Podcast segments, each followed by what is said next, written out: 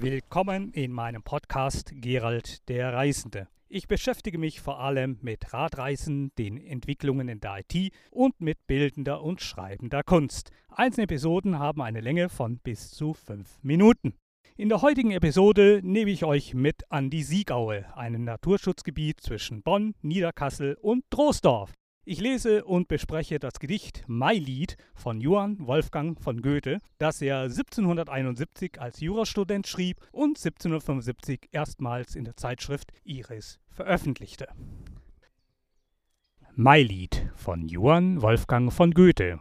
Wie herrlich leuchtet mir die Natur, wie glänzt die Sonne, wie lacht die Flur. Es dringen Blüten aus jedem Zweig und tausend Stimmen aus dem Gesträuch und Freud und Wonne aus jeder Brust.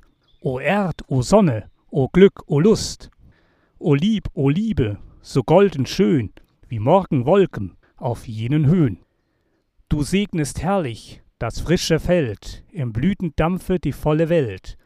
O Mädchen, Mädchen, wie lieb ich dich, wie blickt dein Auge, wie liebst du mich.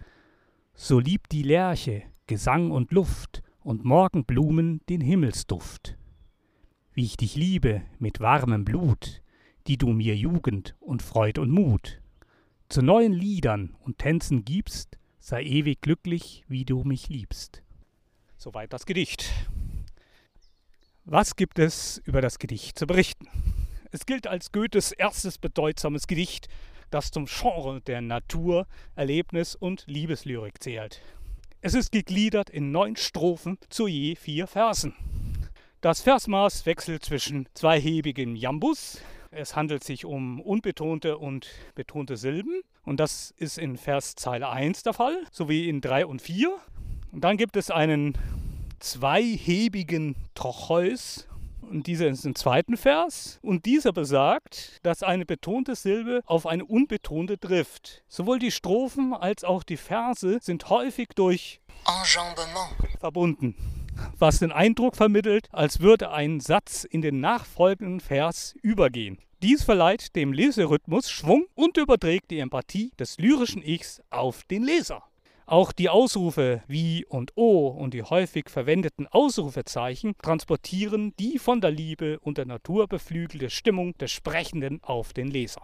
Das Reimschema der einzelnen Strophen ist ABCB, das einen Kreuzreim zwischen zwei ungereimten Verszeilen charakterisiert. Ausnahmen stellen die zweite und die dritte Strophe dar. Wie in der Wikipedia nachzulesen ist, bewundert das lyrische Ich das Schöpferische der Natur. In den ersten Strophen wird die Liebe zur Natur bildreich beschrieben. In Strophe 6 wird deutlich, dass es sich auch um die Liebe zu einem Mädchen handelt. Sowohl die Liebe zur Natur als auch die Liebe zu dem Mädchen bilden die schöpferische Inspiration, durch die die Kunst geschaffen wird. Hier sogar das Gedicht selbst. Soweit die Wikipedia im Zitat.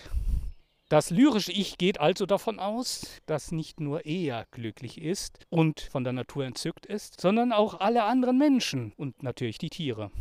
Das zeigt sich in dem Satz, es dringen Freud und Wonne aus jeder Brust. Auf diese Aussage folgen sechs Ausrufe, welche alle positiv besetzt sind. Sie sind steigernd aufgebaut und enden in der Liebe als höchstes Gefühl.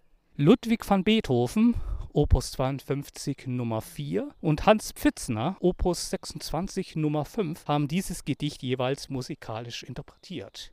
Soweit von mir. Ich wünsche euch ein erholsames Wochenende. Euer Gerald.